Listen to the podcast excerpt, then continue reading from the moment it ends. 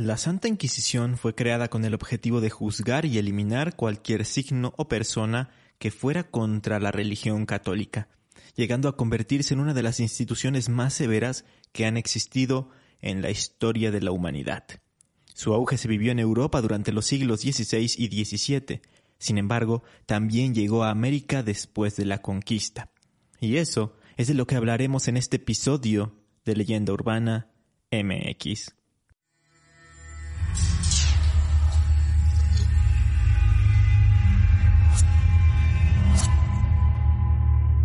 Esto es Leyenda Urbana MX con Ismael Méndez.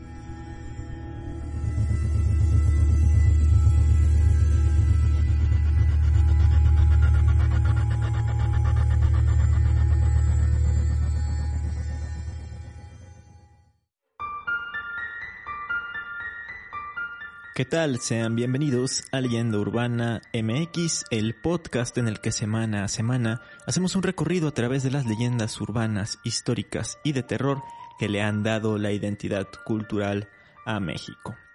Hace un par de semanas estuve visitando algunos museos aquí en la Ciudad de México y de casualidad saliendo del Munal me encontré con el Museo de la Tortura sobre la calle de Tacuba. Entré y al ver tantos instrumentos utilizados en la antigüedad, se me ocurrió tocar el tema de la Inquisición aquí en México. Aunque antes tenemos que dejar en claro qué es la Santa Inquisición de manera general y brevemente, si no nos llevaríamos aquí todo el día.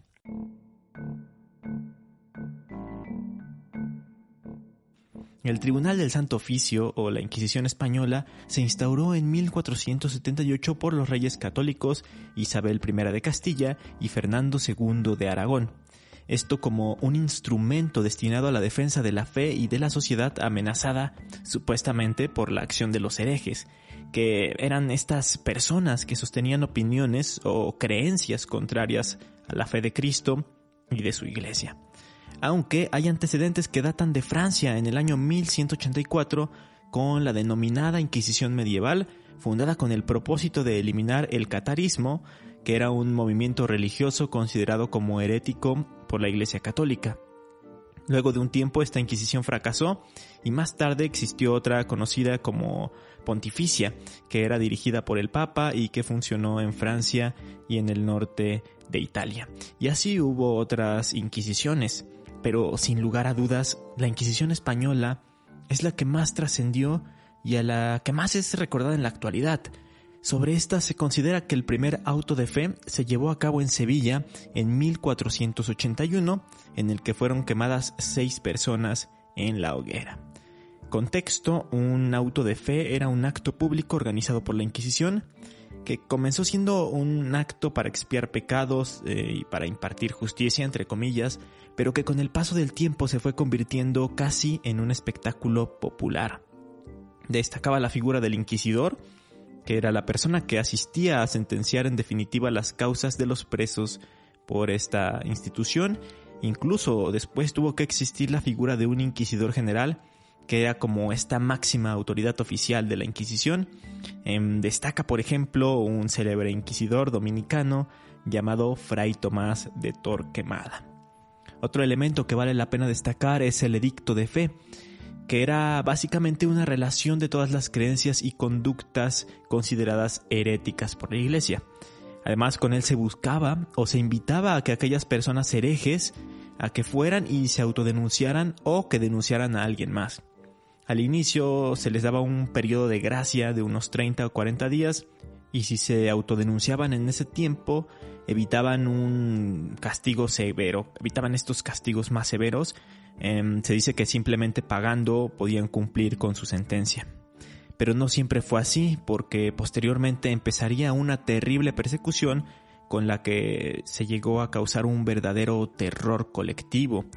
Y aquí es donde entran aquellos juicios y sentencias que se realizaban a diestra y siniestra, aunque no hubiera pruebas contundentes o que se hacían con testimonios vagos o basados en rumores aunque por ahí se comenta que un 2% o menos de los juzgados fueron sentenciados a muerte y que la leyenda negra de la Inquisición se extendió a partir del siglo XVI, por protestantes como Guillermo de Orange o John Fox con su obra El libro de los mártires, que incluso era una obra que venía ilustrada con todos los castigos y las penas impuestas por la Inquisición. En contraparte hay historiadores que respaldan el hecho de que no murió tanta gente a manos de este organismo, sobre todo al poder consultar documentos sobre los procesos de aquella época.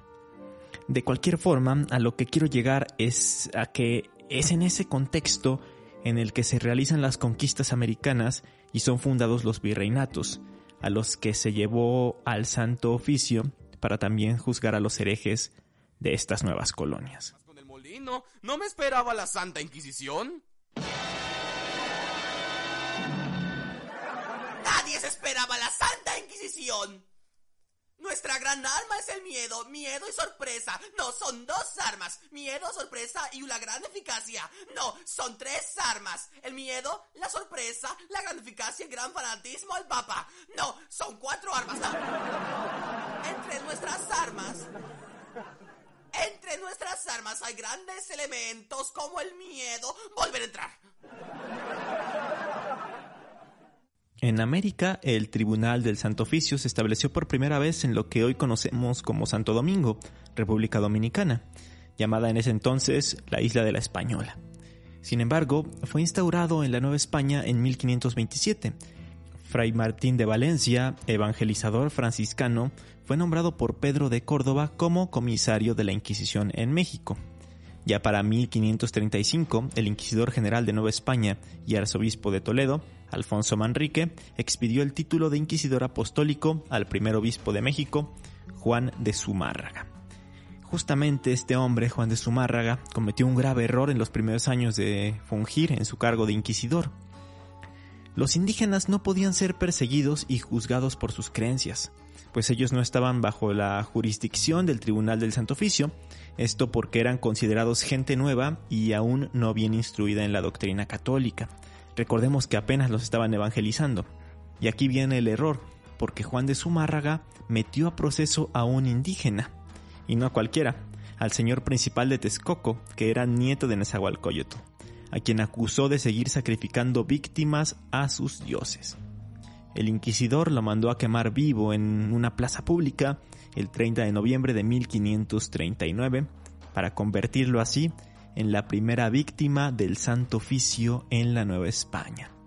Zumárraga, en consecuencia por haber hecho esto, recibió castigos y regaños por parte de las autoridades españolas.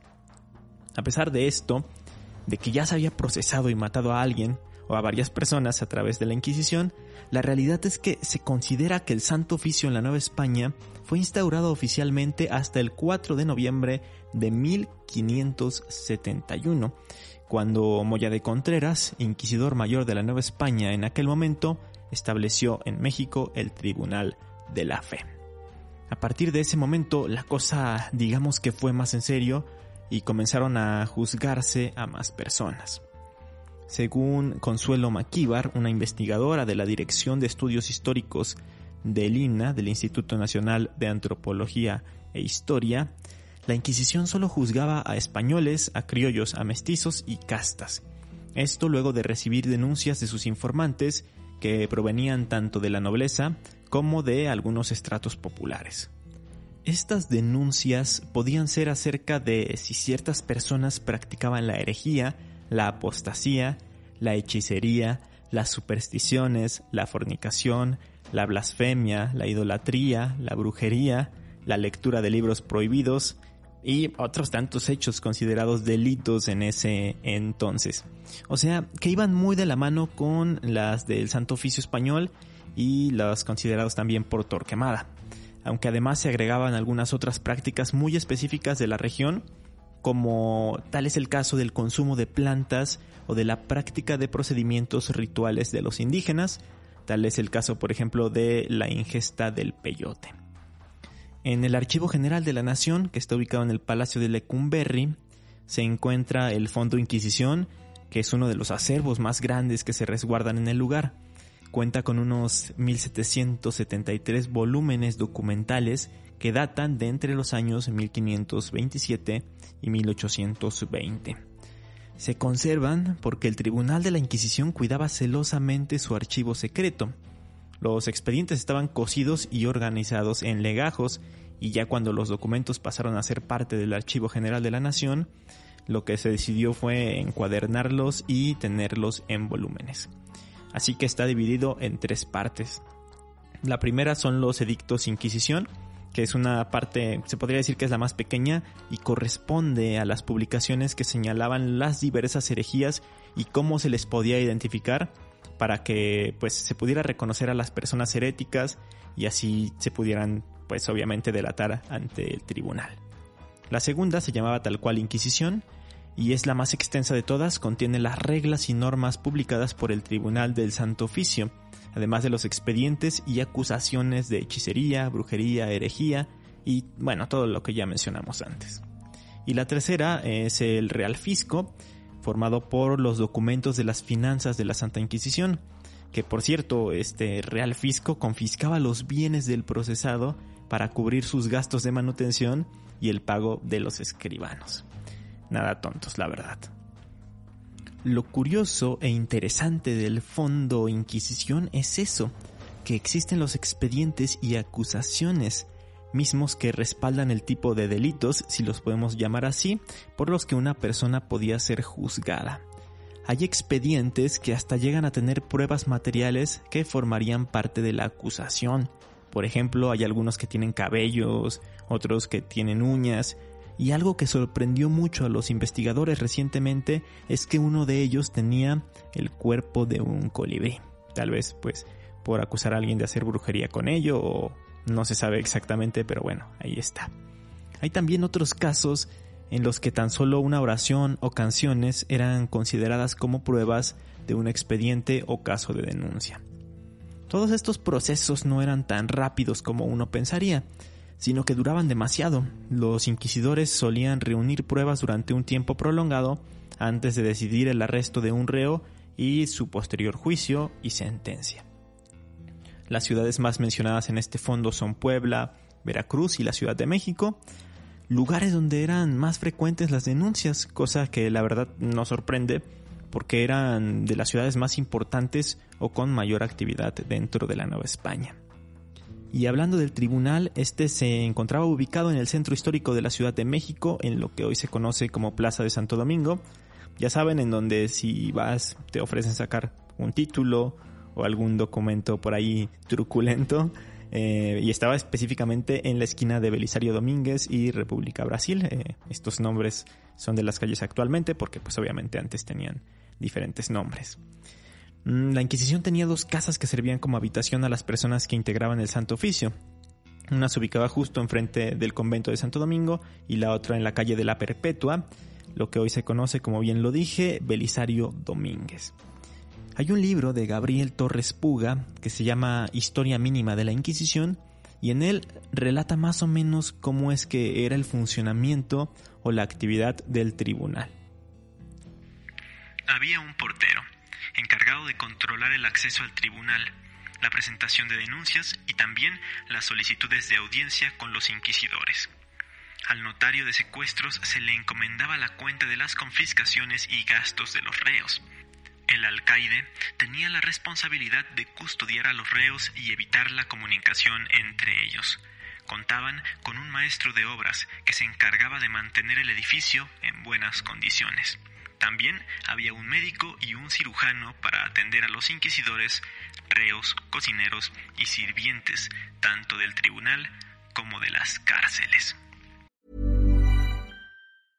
Hey, I'm Ryan Reynolds. At Mint Mobile, we like to do the opposite of what Big Wireless does. They charge you a lot, we charge you a little. So naturally, when they announced they'd be raising their prices due to inflation, we decided to deflate our prices due to not hating you.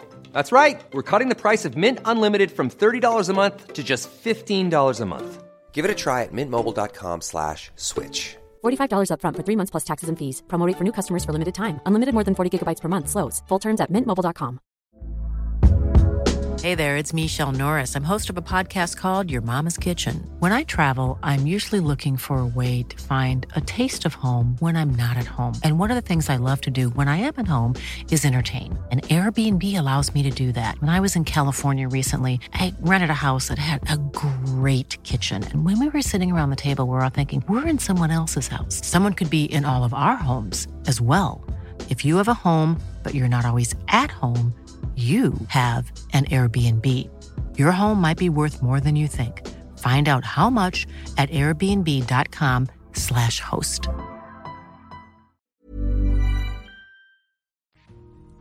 Luego, como lo mencioné en la parte de la Inquisición española, en la de la Nueva España tampoco hubo tantas penas de muerte. O eso es lo que se cree. Hay diversos investigadores que estiman diferentes números. Por ejemplo, el ya conocido en este podcast, Luis González Obregón, calculaba que se pronunciaron 51 sentencias de muerte en los más de 200 años que funcionó el Santo Oficio en México. La ya mencionada Consuelo Maquíbar afirma a través de sus investigaciones del Archivo General de la Nación que solo se tiene registro de 300 personas juzgadas y que de estas 43 fueron sentenciadas a muerte en la hoguera, 17 personas ajusticiadas en el siglo XVI, en el siglo XVII 25 y una más en el siglo XVIII y en el siglo XIX no se encontró registro de los sentenciados. Por otro lado, algunos afirman que murieron solo 8 personas, 7 en la hoguera y una a garrotazos, y hay quienes consideran que los números debieron ser mucho más elevados. Así que digamos no se tiene al 100% la certeza de cuántas personas fueron ajusticiadas por esta institución. Lo que sí se sabe es que en la Alameda Central, por donde hoy se ubica el Metro Hidalgo y el Museo Mural Diego Rivera, se encontraba la hoguera del Santo Oficio, en donde sufrían su cruel destino aquellos que sí eran condenados a muerte. Incluso en una placa se puede leer una inscripción que lo menciona, llamándolo quemadero de la Inquisición. Otra de las cosas que se saben es que había muchas penas impuestas a los reos de los delitos que no se castigaban tal cual con la muerte. Estas incluían el destierro y sobre todo castigos de entre 100 y 200 azotes. Se cuenta, y de esto la verdad es que no podemos estar completamente seguros, es que estas torturas siempre se hacían con supervisión para evitar daños permanentes a diferencia de las torturas aplicadas por las autoridades civiles de esa época en Europa, donde utilizaban métodos lo más inhumanos posibles, diseñados para hacer sufrir terriblemente a las personas. Pero como veremos un poquito más adelante, quizá esto no sea tan cierto, ya que hay un diario que relata horribles torturas. Pero dejemos de hablar de números y vamos a conocer algunos casos específicos que se conocen de los juzgados o capturados. ¿Qué van a hacerle, no? Vamos. ¡Suéltenle!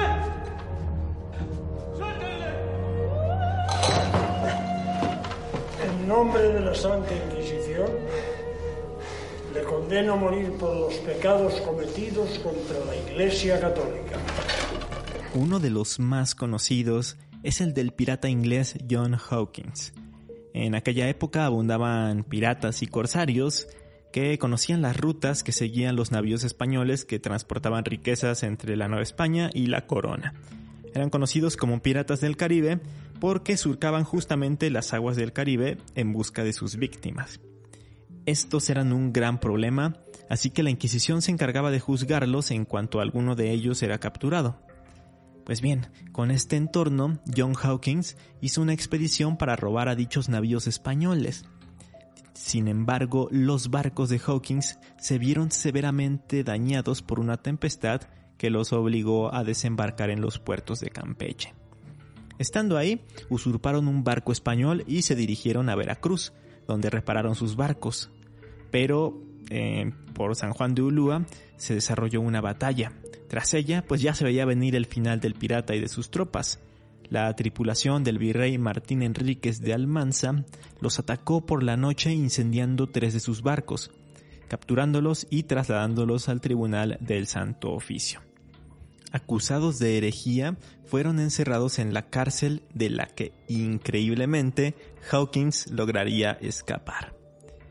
Hay otra versión en la que se dice que él y sus hombres más bien se dirigían a Cartagena, pero una tormenta los desvió a Veracruz, en donde fueron atacados por sorpresa y de igual forma capturados, menos Hawkins, quien lograría huir sin ser presa de los españoles. En cualquier caso, su tripulación no correría la misma suerte de lograr escabullirse, pues según cuentan las historias, 13 piratas que servían a Hawkins, quienes se negaron a aceptar la religión católica y que no se arrepintieron de sus ultrajes hacia la corona española, fueron sentenciados a muerte en 1574. Este se considera el primer auto de fe público que se celebró en la Nueva España y estuvo presidido por el inquisidor Pedro Moya de Contreras. Se dice que otros de los piratas, porque eran muchos más, murieron ahogados al intentar llegar a la costa tras la lucha y que otros incluso tuvieron destinos muy diferentes. Algunos fueron mandados a un obraje de Texcoco, otros a trabajar a las minas de Pachuca y otros más fueron entregados como criados en Ciudad de México. Y si quieren saber qué sucedió con Hawkins, resulta que tras su escape desarrolló una aversión hacia los españoles y continuó dedicándose a la piratería por un largo tiempo. De hecho, murió varios años después, hasta 1595, junto a su primo, el famoso pirata Francis Drake, en un intento por tomar Panamá y con ello pues tener el control de las rutas comerciales entre Europa y América. Otro caso muy pero que muy famoso es el de los Luis de Carvajal. En primera, Luis de Carvajal y de la Cueva, quien fue un portugués que tuvo presencia durante los primeros años de la Nueva España.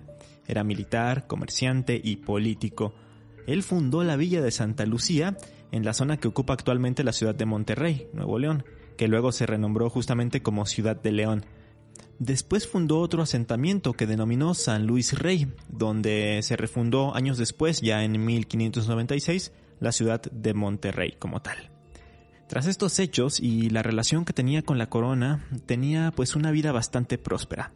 Sin embargo, él y su familia eran de los llamados nuevos cristianos, pues sus orígenes eran judíos, pero habían aceptado el cristianismo.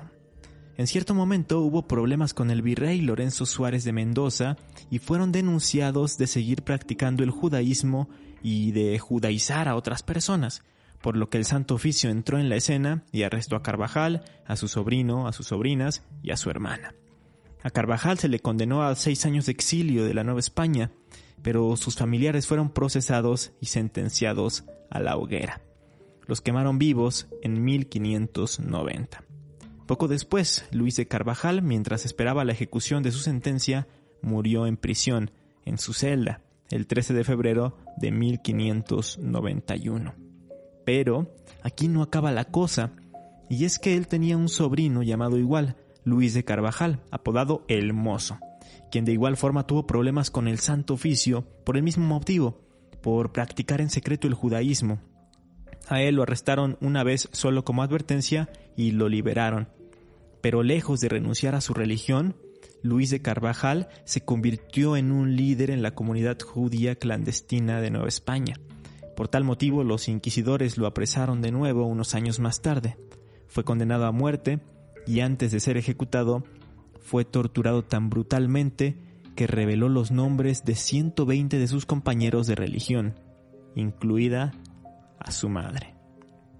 Trató de suicidarse porque no podía con la carga, con la culpa de haber delatado a su familia y a sus amigos, pero al final no lo hizo. Lo más intenso de este caso es que escribió un diario en el que relató sobre cómo era la vida de un joven judío en la Nueva España, sobre la explotación de su herencia religiosa y sobre cómo practicar sus creencias a pesar de los peligros y de las persecuciones. Pero gran parte de las memorias se centran en los fatídicos días antes de ser quemado en la hoguera, con descripciones muy fuertes de él cayendo de rodillas al escuchar los gritos de su madre siendo torturada.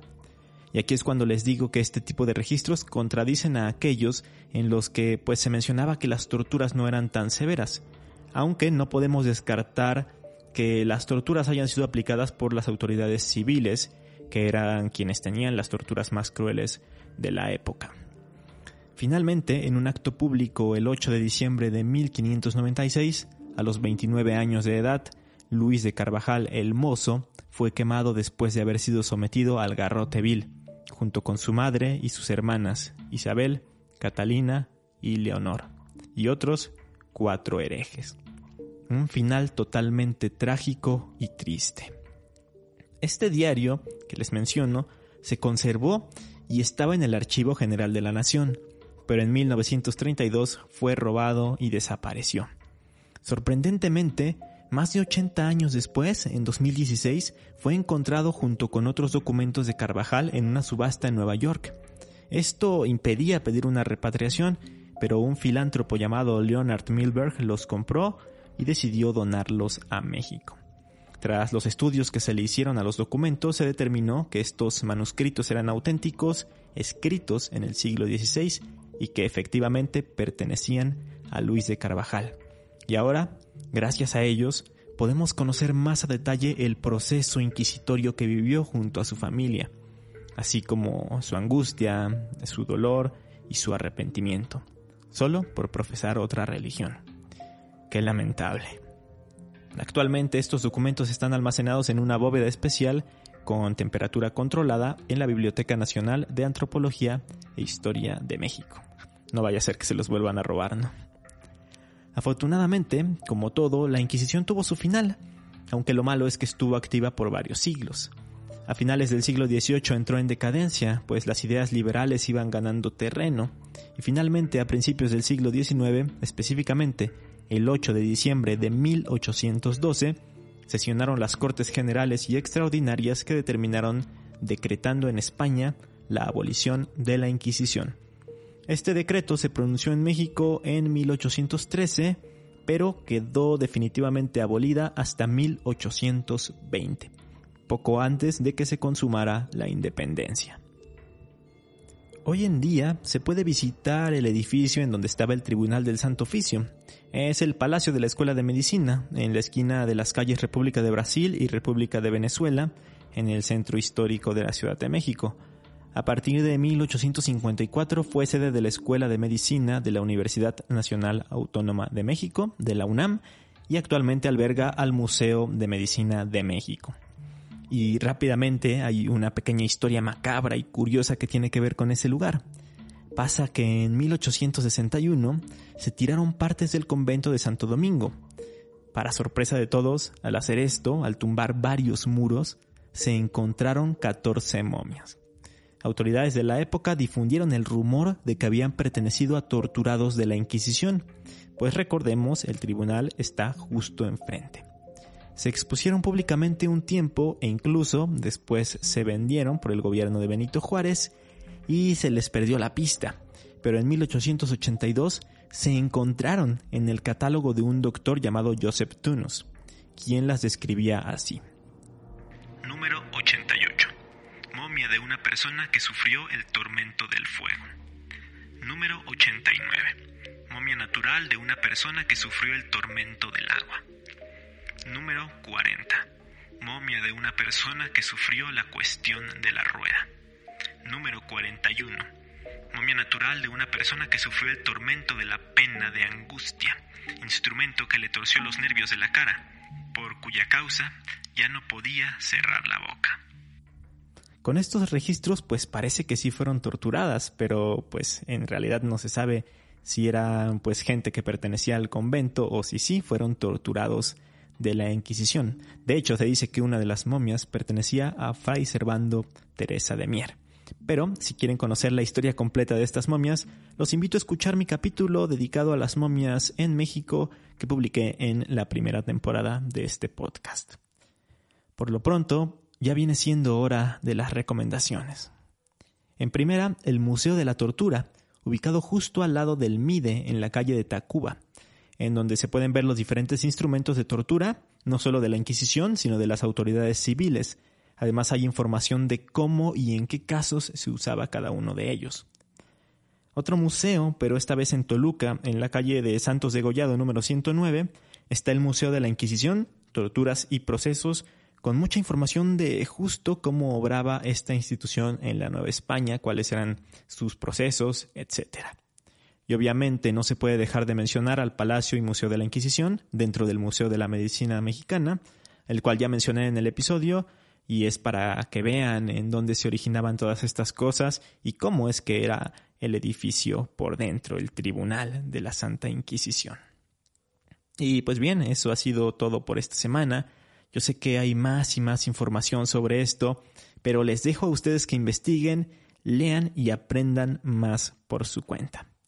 Solo me queda recordarles que me pueden seguir en redes sociales. Estoy en Facebook, Instagram y TikTok como Leyenda Urbana MX y nos escuchamos aquí el próximo domingo con un nuevo tema en el podcast. Hasta entonces.